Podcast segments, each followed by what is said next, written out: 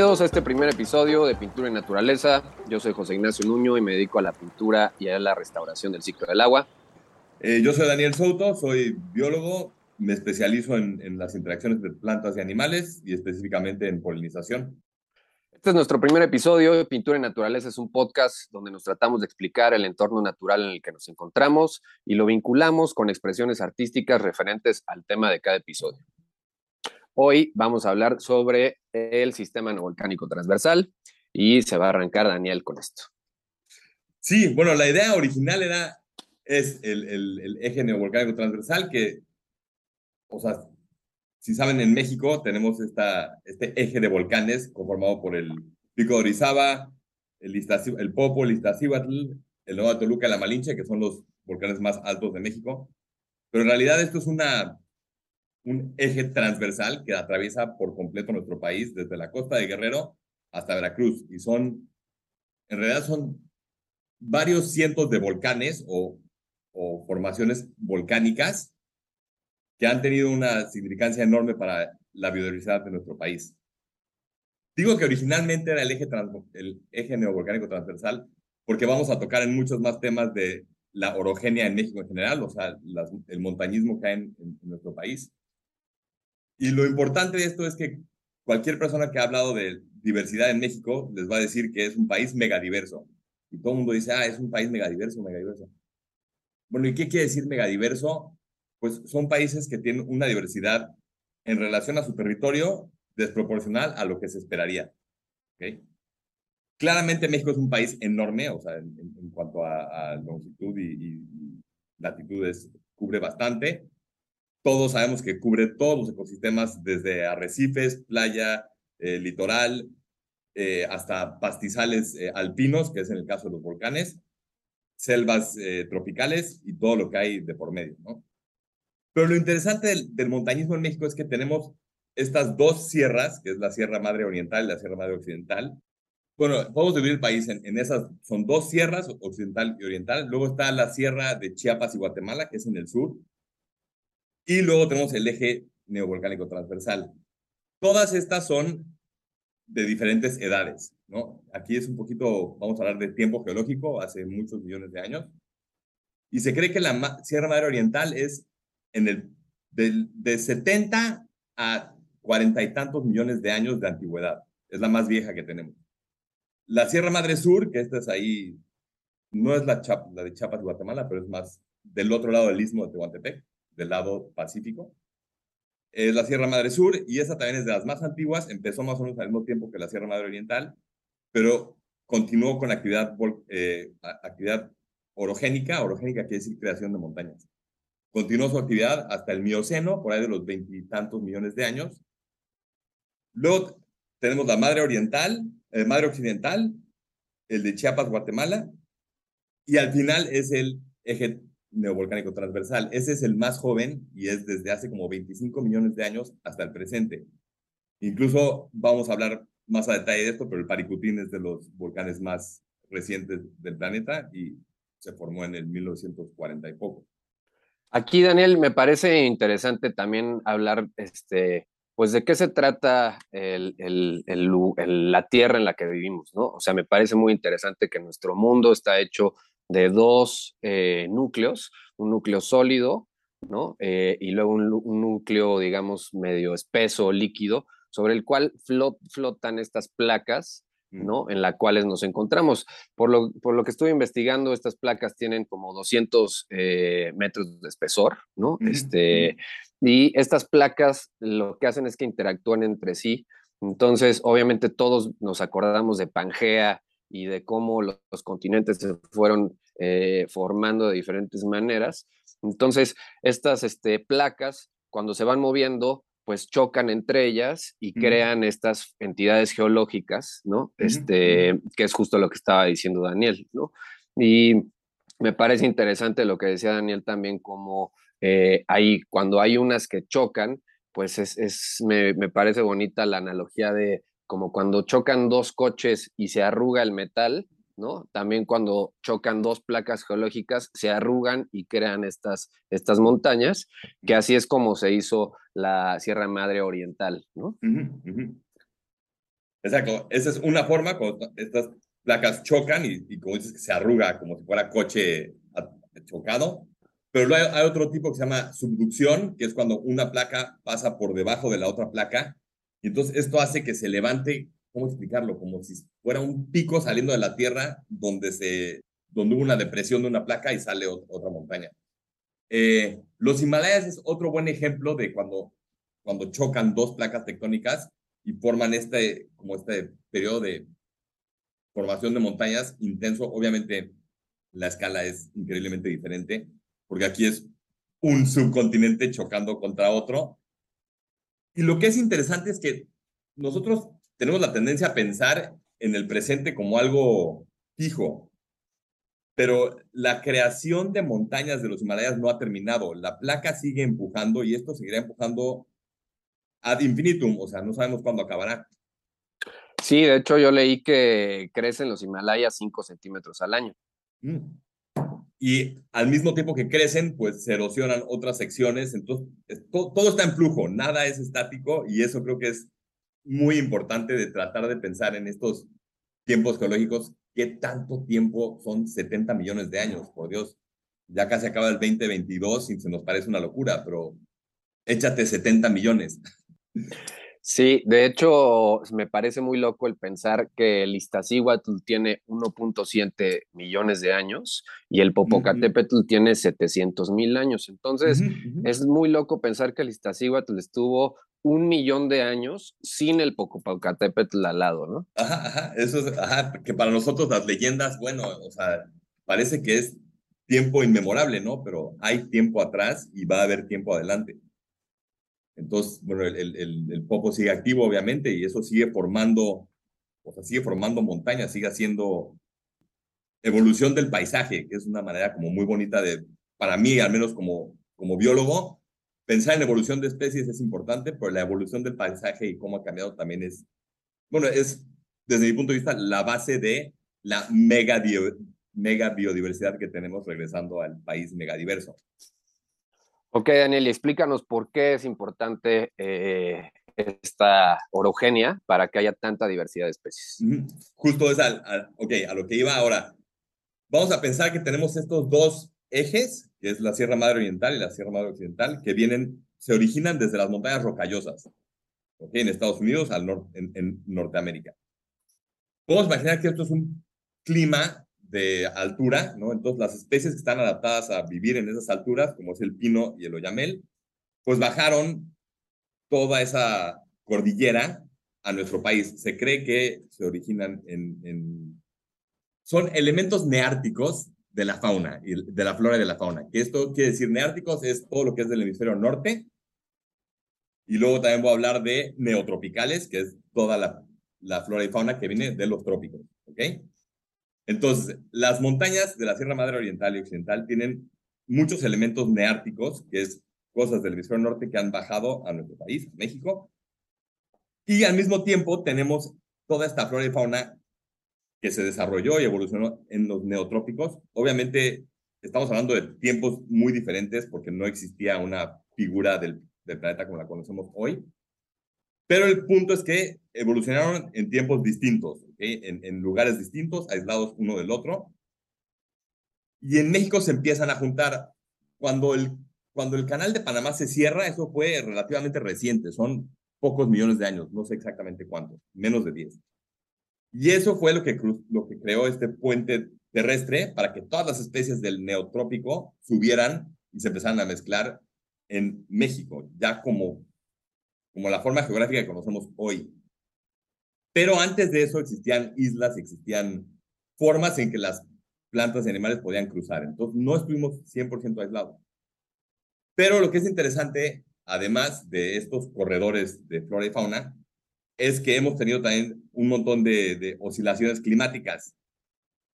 Y con esas oscilaciones habían glaciares que bajaban yo nosotros pensamos en un glaciar, al menos en México, y vemos ahí un cachito de hielo que queda en el lista y decimos, ok, estuve paseando en el glaciar, qué padre, no sé qué.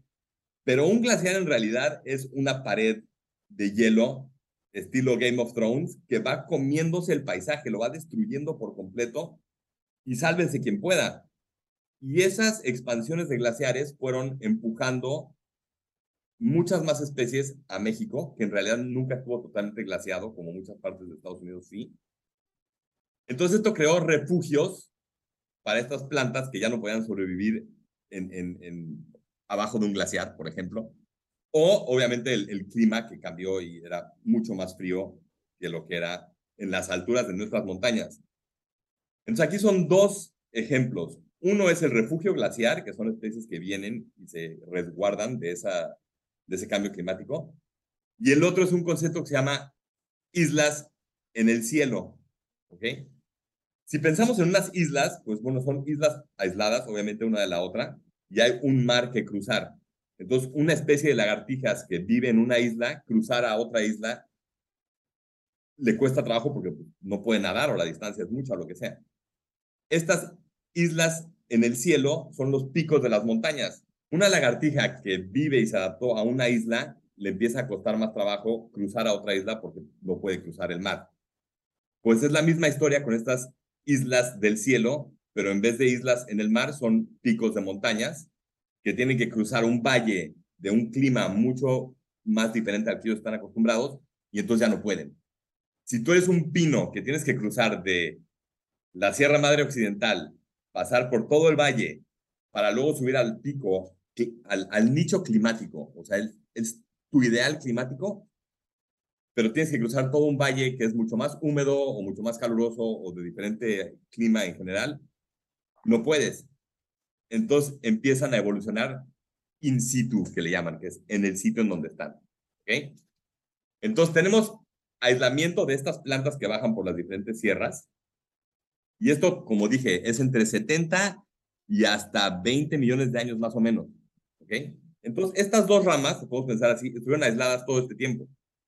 Y entonces cuando entra el eje neovolcánico transversal, porque ¿qué es lo que hizo este transversal? Atravesó estas dos sierras con montañas altísimas. Entonces, dos linajes que estaban separados por las cordilleras, ahora tienen cómo cruzar de uno a otro. Y entonces esto como que permitió que se, acelera, que que se acelerara muchísimo la diversificación de especies en el centro de México. Porque especies de pinos o de robles que estaban completamente aislados en las dos cordilleras, ahora pueden juntarse, se empiezan a reproducir entre sí y hacen nuevas especies o se adaptan a las nuevas montañas. ¿okay? Entonces, en la Sierra Madre Occidental había una cantidad de especies eh, propias de esa sierra y cuando se formó la Sierra Madre, perdón, la, la, oriental es la primera y la occidental es la que sigue, ¿no? Entonces, cuando la occidental se forma, eh, hay muchas especies que viven en esa sierra y yo creo que no explicamos tan bien cómo se va formando el, eje no volcánico. Eh, hay una eh, actividad volcánica que hace que empiecen a salir nuevas montañas, ¿no? Y ese, ese eje se da, digamos, de oeste a este, ¿no? y ese eje lo que hace es que conecta las dos sierras por unas alturas por las cuales pueden ir pasando los animales y las plantas entre ellos, ¿no? Exactamente. Antes acababa, acababa, la cordillera y bajabas a un clima totalmente tropical, porque, o sea, ¿qué nos queda? Como Guerrero, Chiapas, Oaxaca, ya es puro, o sea, montañoso, pero es súper tropical. Ya no tiene nada que ver con el frío del, del, le llaman el plató central o la meseta central de México, que es el altiplano mexicano, pues ya el clima no tiene nada que ver. Pero cuando estas, estos volcanes empiezan a formar los altos, pues entonces las especies pueden empezar a cruzar y adaptarse a ese nuevo, a ese nuevo paisaje. Sí, el, el eje neovolcánico transversal es parte de el anillo de fuego del Pacífico. Entonces, esta zona de placas tectónicas que está completamente activa todo el tiempo, incluso hace poco, no me acuerdo cuál, hubo una erupción en el Pacífico, que hubo una isla que se formó, creo que existió durante menos de un mes tal vez, y luego la misma noción la desapareció, pero eh, Hawái es otro ejemplo, está siempre en constante, eh, para empezar, movimiento y creación de, de, nuevas nuevos islotes a través de actividad volcánica. Está increíble. Eh, eh, súper. Y eso está, ok, muy claro cómo, bueno, muy claro desde mi punto de vista, cómo empezamos a juntar ecosistemas distintos y cómo eso permite que hayan mezclas nuevas, ¿no? Pero al mismo tiempo, cuando sube este eje de volcán transversal, también aisló ahora todo lo que es sur y norte. Entonces logró conectar este-oeste, pero también aísla los, los otros dos puntos. Entonces toda la flora y fauna tropical pues ya no tiene acceso a, la zona central de México y eso también permite que especies que a lo mejor eran la misma, cuando esta barrera la separa, entonces ya tienes una barrera física que no permite que estas dos poblaciones se, se, se reproduzcan entre sí y después de X tiempo de estar aisladas, pues se convierten en, en especies nuevas. Claro, entonces eso hace que haya tantas especies endémicas en el país. Exactamente, este endemismo es porque solamente existen ahí y por lo general es a raíz de especiación, se llama alopátrica, que es cuando están separadas por, por espacio, y parapátrica es cuando se reemplazan una con la otra. Entonces, tú, imagínate, esto lo hice yo con, con mis higos, pero en, cualquier zona montañosa pasa igual, que tú tienes una especie de planta o animal, no importa, adaptada perfectamente a una zona baja y conforme va subiendo a la montaña es una especie distinta la que la reemplaza en franjas como altitudinales. Eso a mí me dio mucha risa.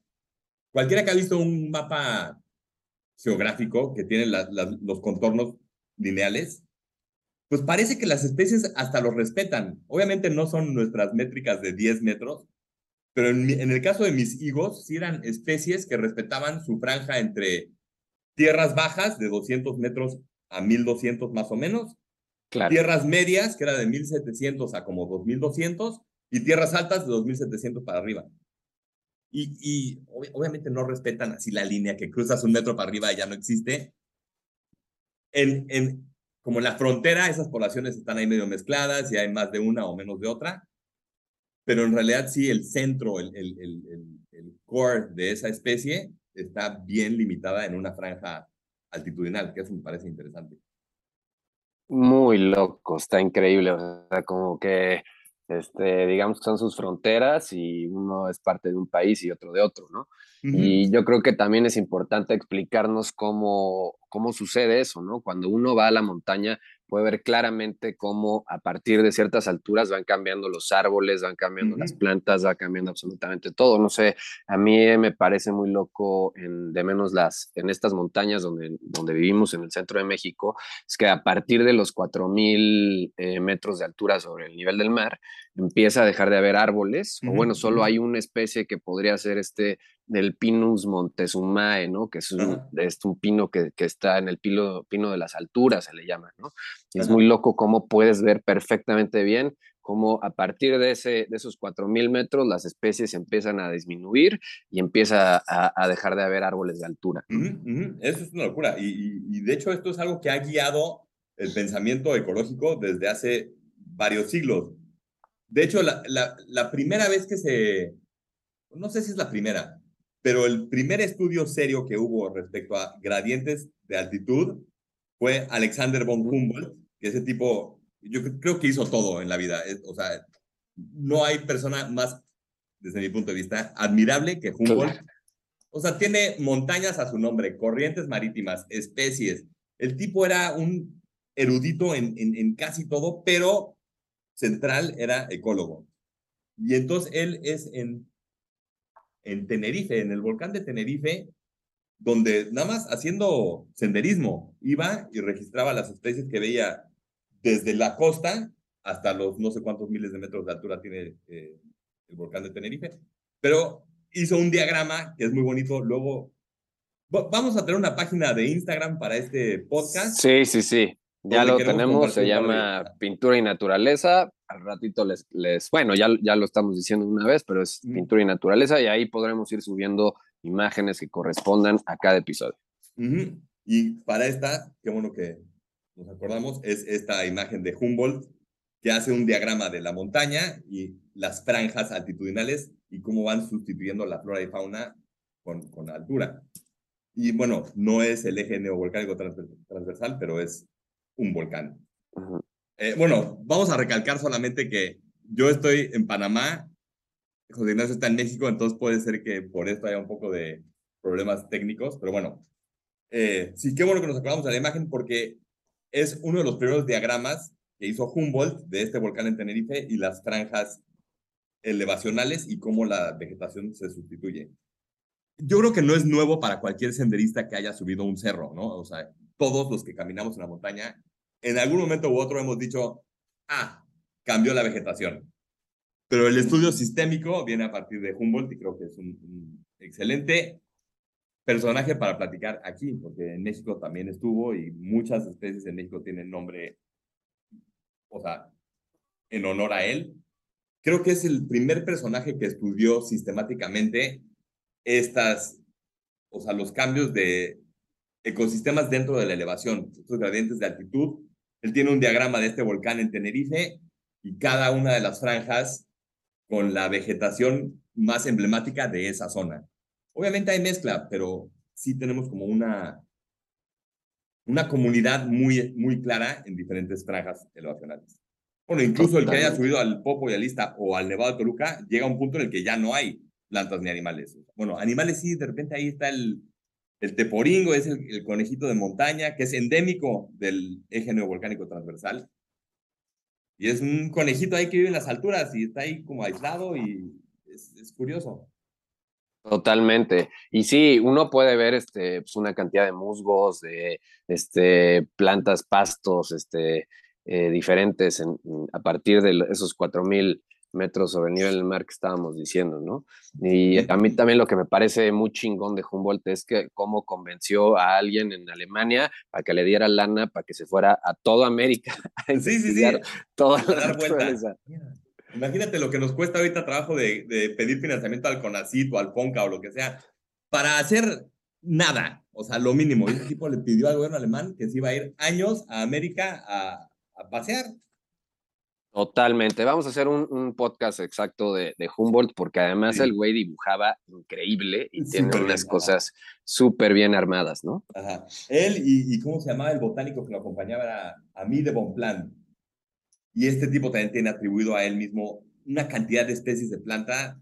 O sea, bueno, cualquier persona que le interese las plantas, a mí de Bonplan es un legendario. O sea, sí es un a huevo.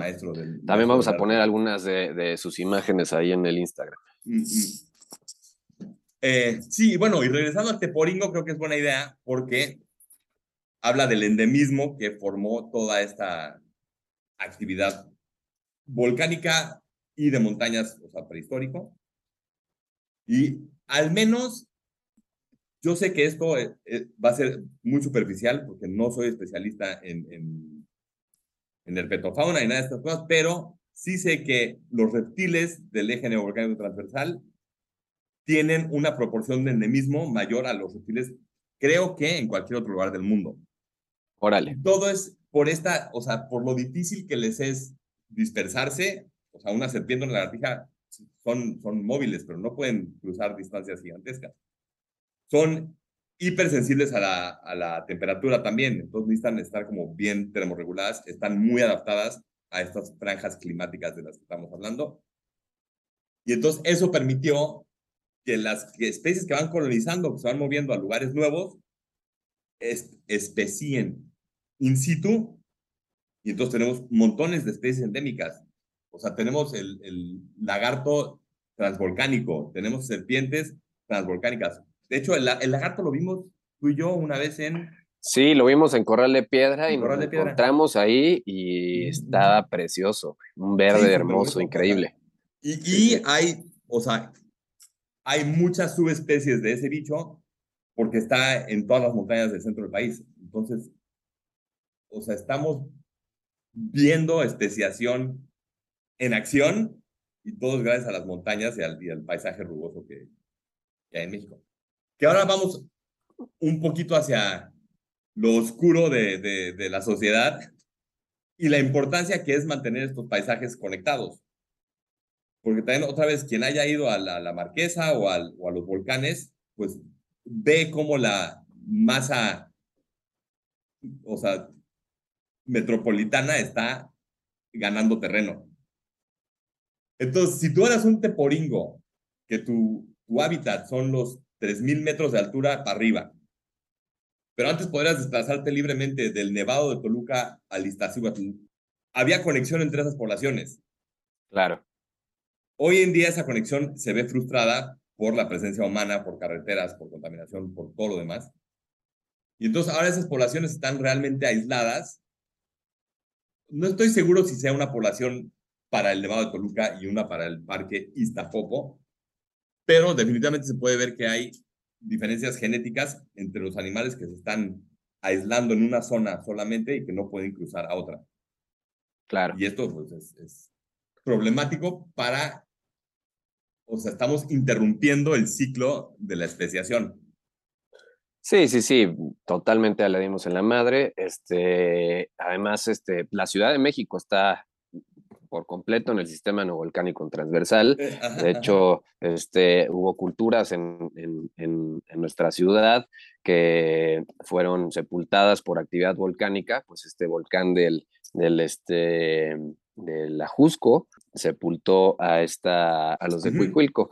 Y se supone que estos de Cuicuilco, cuando fueron sepultados por esa actividad volcánica del volcán Xipe, me, parece que se llama, este, ellos fueron los que hicieron Teotihuacán después.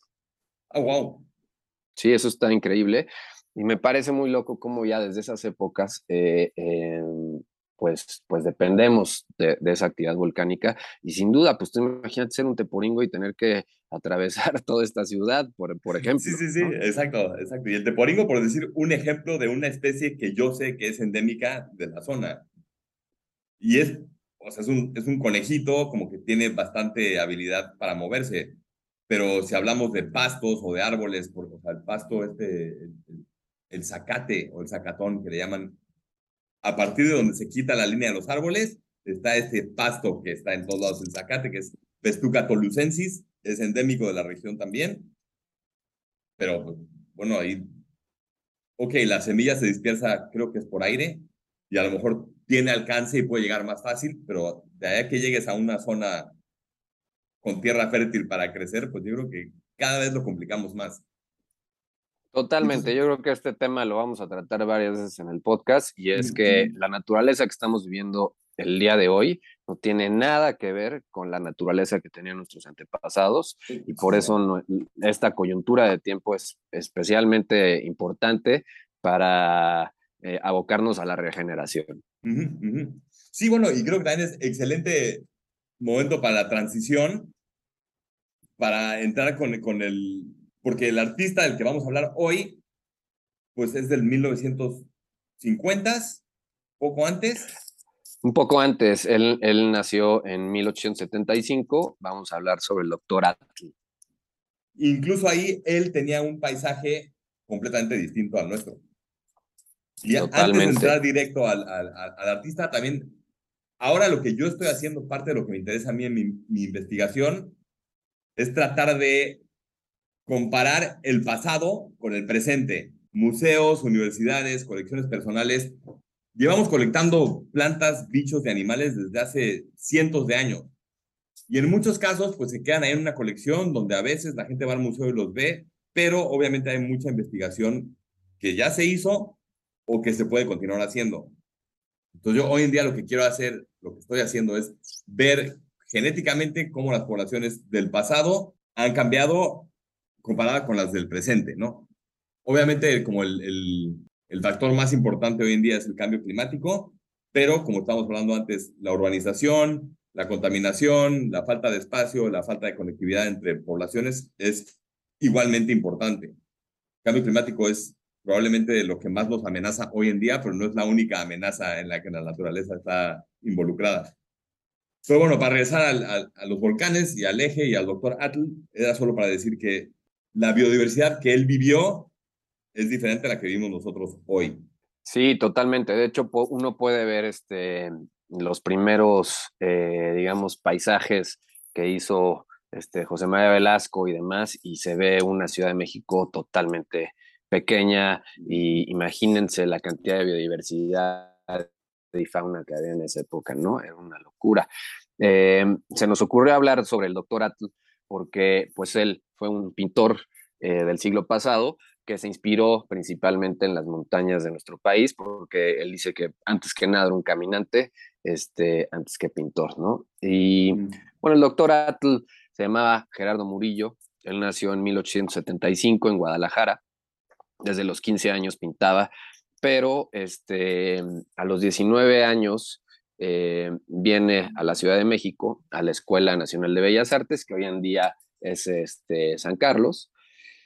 Y eh, en esa época, eh, Porfirio Díaz le da una beca de mil pesos para que se vaya a estudiar Europa.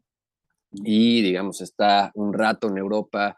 Él va a Italia, Francia, conoce a los impresionistas y en Italia empieza a estudiar algo de vulcanismo, de filosofía, y es muy loco porque los italianos ya estaban clavados en el vulcanismo, obviamente por el Vesubio, eh, Pompeya y demás. Entonces él aprende mucho, mucho de eso.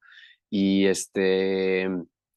Y regresa a México, ya digamos cuando tiene treinta y tantos años, para, para ser parte de la Academia de San Carlos, donde le dan una chamba, donde él este, va a trabajar, ¿no? Entonces, eh, él ahí tiene pues, de sus alumnos, tiene a Diego Rivera, a Orozco, a un montón de, de, pintores muy importantes.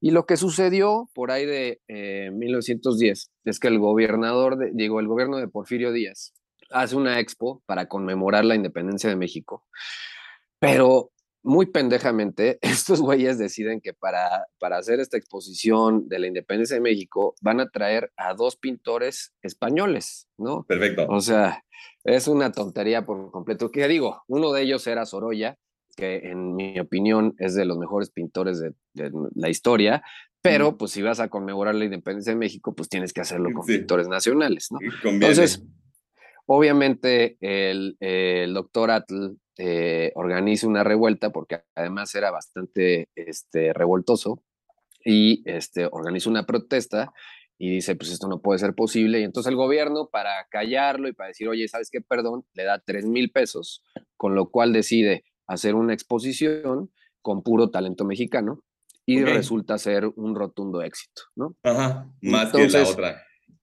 Exacto, más que, más que la otra. Y em, entonces, digamos que ahí exponen este, eh, todos estos pintores que hablamos en un principio. Y em, digamos que él, eh, posteriormente a esto, eh, empieza la, la, Revolución Mexicana, él se alía con Carranza, digamos que le entra mucho a la política mm. y este, empieza también a ayudar a otros pintores como Diego Rivera. Él le ayuda a Diego Rivera a vender 12 cuadros para que se vaya a estudiar Europa. Él antes de hacer sus pinturas de volcanes y demás, ya había hecho una publicación que se llama eh, Las Sinfonías del Popocatépetl, en la cual hizo unos escritos sobre eh, el Popocatépetl, unos poemas sobre el Popocatépetl, y después empieza a generar pinturas o paisajes del, del, paisaje mexicano, ¿no? Em, algo que me parece muy interesante es también ver sus pinturas y cómo se empiezan a alejar del naturalismo y empieza a eh, como que promover eh, las ideas más este, propias de los impresionistas y de los, y de los futuristas con los cuales estuvo eh, en contacto en Europa y empieza a ser un paisaje como que más expresivo, ¿no? Y de hecho él empieza a desarrollar unas pinturas que se le llamaban los Atl Colors, en el cual empieza a generar a través de resina, cera y petróleo unos como crayones, tipo algo muy parecido a las crayolas, pero él los hacía con sus propios pigmentos y demás. Y entonces empieza a pintar con, estas, con estos Atl Colors y genera eh, unas pinturas que además se, adhieren muy bien a, cualquier superficie. ¿no? Entonces, desde ahí sus paisajes empiezan a ser muy representativos y muy diferentes en cuanto a, lo que existía anteriormente.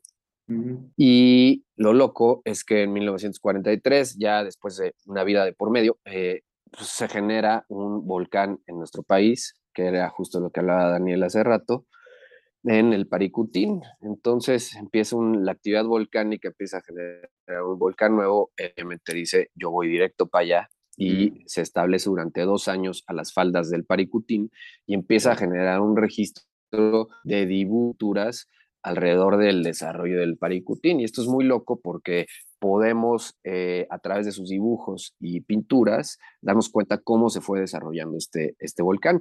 Y de hecho, eh, empieza en 1943 y para 1950 hace una exposición en Bellas Artes que se llama ¿Cómo nace y crece un volcán? El Paricutín y edita un libro al respecto, ¿no? Y es muy loco porque pues este libro podemos ver más o menos todo ese desarrollo de, de lo que significa ver nacer un volcán, ¿no? Imagínate esa, esa locura. Sí, es, es un o sea, cataclismo, es, destruye todo a su alrededor, cambia la fotografía, cambia el paisaje, cambia el clima, cambia, o sea, e, es, es, es un disturbio serio para la naturaleza. Lo que también es una buena, como un buen ejemplo de que la naturaleza se recupera bastante bien, o sea, la resiliencia de la naturaleza es increíble. Y ok, llegó este, este cataclismo, destruyó un paisaje completo, todavía podemos ver, o sea, los vestigios humanos que, que, que causó esta destrucción, pero ya tenemos otra vez naturaleza creciendo y viviendo y existiendo. Es moraleja para nuestras futuras ciudades, espero. Me parece muy interesante el sí pensar cómo la Tierra es un ser vivo, ¿no? Hace poco vi un este, video eh, con respecto a lo que ha encontrado el James Webb y en los comentarios de, del video de YouTube alguien decía, ah, este, ahora nos vamos a dar cuenta que los planetas son especies, ¿no?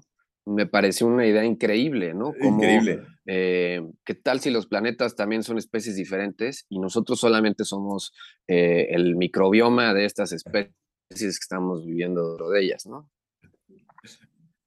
Sí, sí, hay, un, hay un pasaje, no me acuerdo en qué, es un libro de Carl Sagan, no me acuerdo en cuál, que nada se me ocurrió ahorita como en base a lo que dijiste, que si un extraterrestre tuviera un telescopio gigantesco y lograra ver al espacio y se cruza con el planeta Tierra, depende de la resolución de su, telescopio qué es lo que va a ver, ¿no?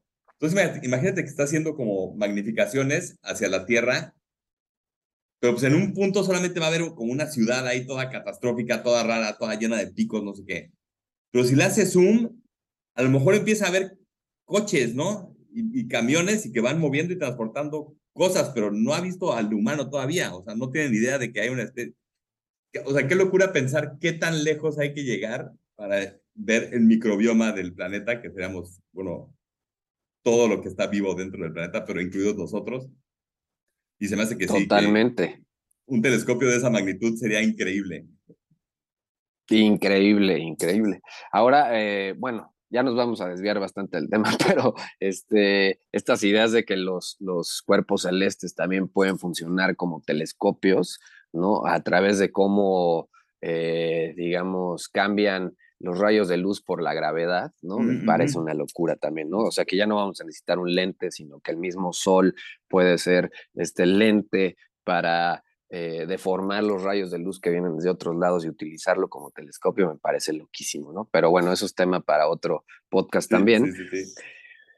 y regresando al doctor Atl, bueno, este, eh, obviamente, pues es, es, queda perfecto con este tema del, del, eje neovolcánico transversal, justo por estos eh, pinturas y paisajes que hizo de nuestro, de nuestro país y de, y de estas montañas que visitó mil y un veces, ¿no? Pero también me parece muy interesante muchas cosas de su vida. Este güey eh, fue muy rojillo y muy revoltoso, pero también, este, o sea, apoyaba al socialismo y demás, pero también en algún momento se vinculó con Vasconcelos y apoyaron eh, francamente al nazismo, ¿no? O sea, eh, daban elogios a, este, a Hitler y demás.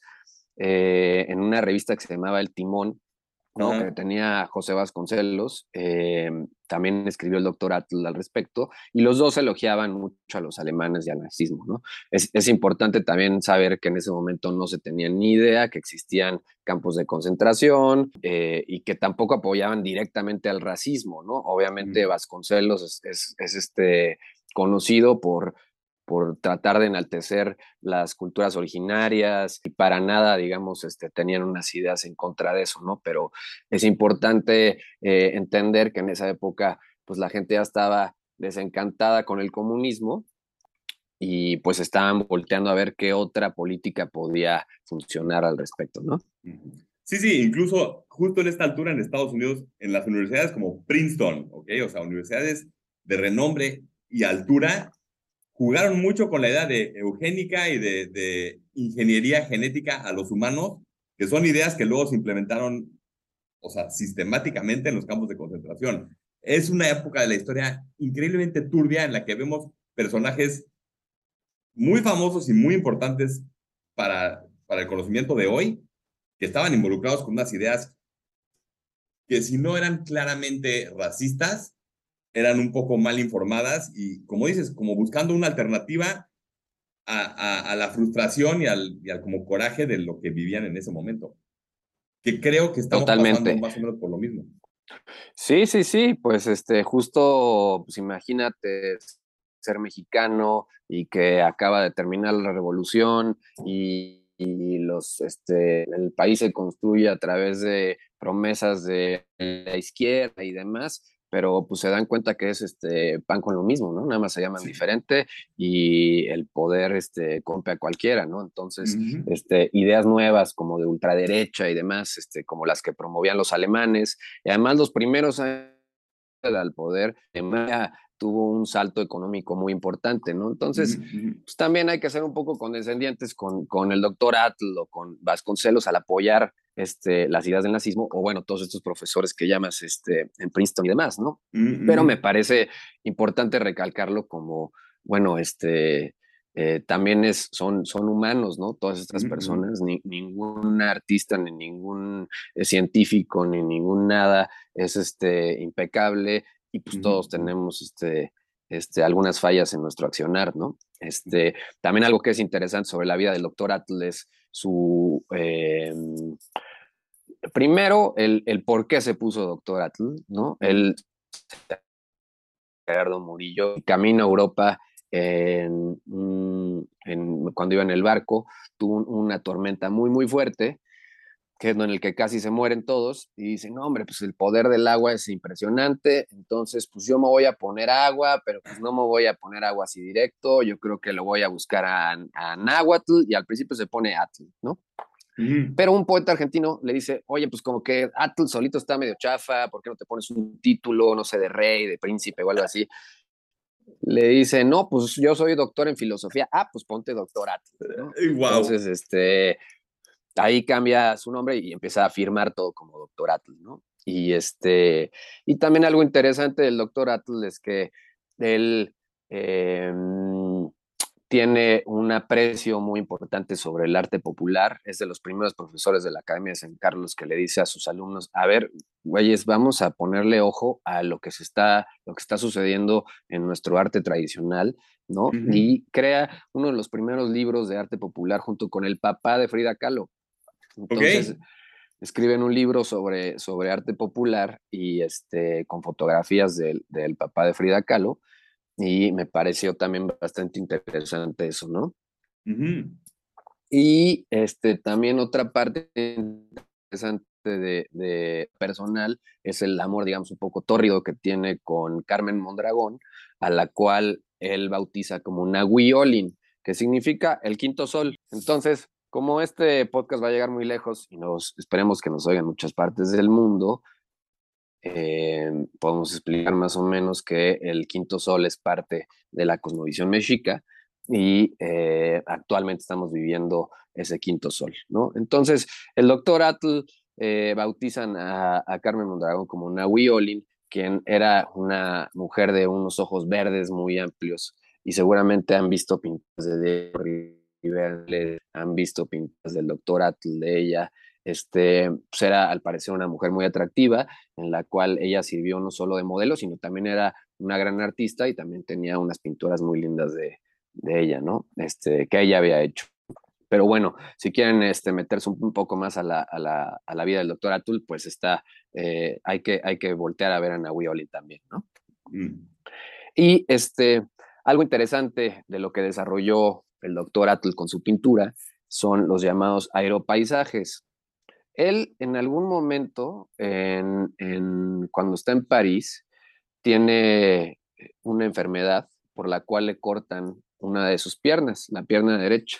Entonces, él deja de poder caminar y subir a las montañas, pero entonces eh, logra, veto a saber cómo, que le den este, paisajes en helicóptero. O sea, al principio iba en un burrito y iba subido en el burrito, pero después empieza a volar las, eh, las montañas mexicanas en helicóptero y empieza a desarrollar estos paisajes, ¿no? Donde eh, empieza a meter la curvatura de la Tierra y empieza a analizar este, las montañas desde arriba. Yo creo que para hoy en día eh, gran parte de nosotros pues lo ve como algo común porque lo vemos desde un avión cuando vamos a algún lado, pero imagínense en esa época, en los 50 y demás, pues el presentar una visión del cráter del Popocatépetl o de las puntas del, de, del Iztaccíhuatl y demás, pues este, fue algo bastante atractivo, ¿no?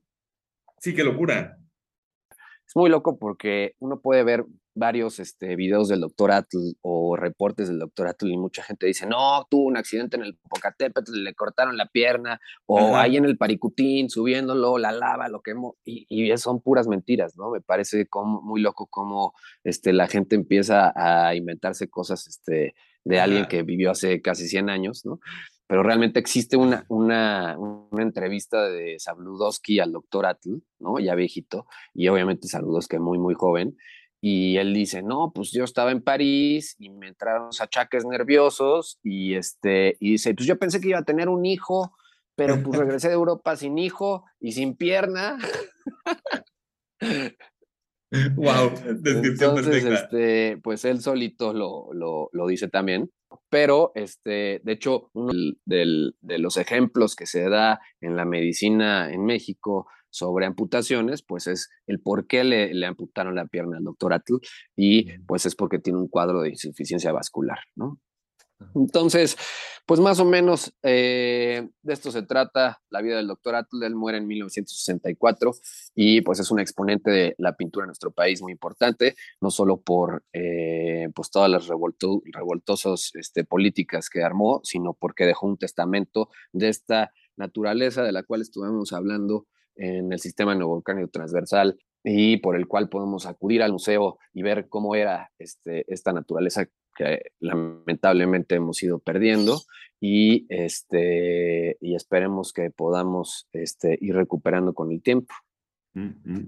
Sí, sí, y otra forma de seguir viendo es, es salir al monte.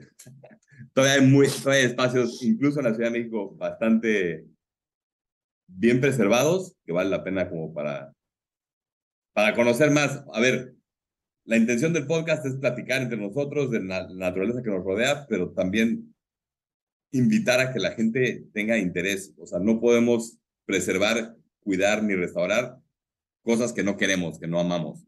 Entonces, mientras más gente vaya a amar el monte, pues más respeto le vamos a dar. Creo que eso es parte del propósito de, de nuestras pláticas, según yo. Totalmente, ¿no? Y además, este, justo yo creo que apreciar estos este, tipping points que, que, que estamos este, a punto de tener. O sea, el, el, otro día tenía una plática con el director de la OSD para el cambio climático de Latinoamérica y justo me decía que pues ya estamos viviendo estos tipping points del cambio climático y uno de ellos va a ser el, eh, la pérdida de los, de los glaciares, justo de lo primero que hablábamos este, eh, al principio del podcast. Y es muy loco porque ya el glaciar del, del Iztaccíhuatl de Loco ya dejó de existir. Todavía podemos ver un glaciar en el Iztaccíhuatl, todavía podemos ver el glaciar de, de, del Pico Orizaba, pero esto se va a perder. Y eso, por más que tapicemos el mundo de árboles, no los vamos a, recuperar y nunca claro. los vamos a volver a ver. Entonces, ahorita es una gran época para eh, eh, adentrarse al montañismo e ir a apreciar estos glaciares que lamentablemente nuestros hijos o nietos ya no van a ver. Uh -huh.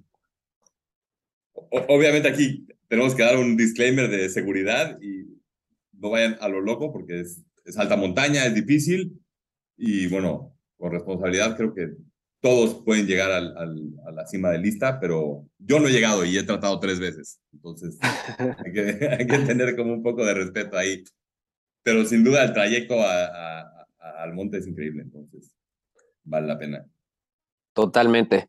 Pues yo creo que con esto podemos dar este, por terminar nuestro primer episodio. Eh, les damos las gracias por escucharnos. Eh, lamentamos si tuvimos algunas este, eh, diferencias técnicas o, cosas que, o, o mi mormadez, porque habíamos salido de una, de una gripa. Pero bueno, ya queríamos hacer esto. Este es nuestro primer episodio y esperamos que nos puedan seguir escuchando. Vamos este, a hablar por muchos temas de la naturaleza y también vamos a tener varios invitados al respecto. Y eh, nada, Daniel, pues yo creo que podemos decirles que nos pueden eh, buscar en Instagram en Pintura y Naturaleza. De posteriormente tendremos un mail o demás, pero pues por ahora este es nuestro primer episodio y, pues ahí vamos. Perfecto, eso es, eso es. La idea es que continuemos la discusión, entonces si la gente tiene algunas opiniones o, o preguntas, estamos ahí como para responder y esperemos que les haya agradado esta primera edición. Vamos a poner también dentro del o sea, cada episodio tendrá su propio post en el Instagram, pero para poner referencias ahí también de los artículos que usamos, algunas historias del doctor, Atl, pero también investigaciones científicas que se han hecho sobre el eje, el eje neovolcánico transversal, para que quien quiera más información, pues ahí está a la mano. Totalmente, mis estimados. Pues entonces nos veremos la próxima. Gracias, Daniel. Chidísimo. Perfecto. Ok. Hasta luego, estimados.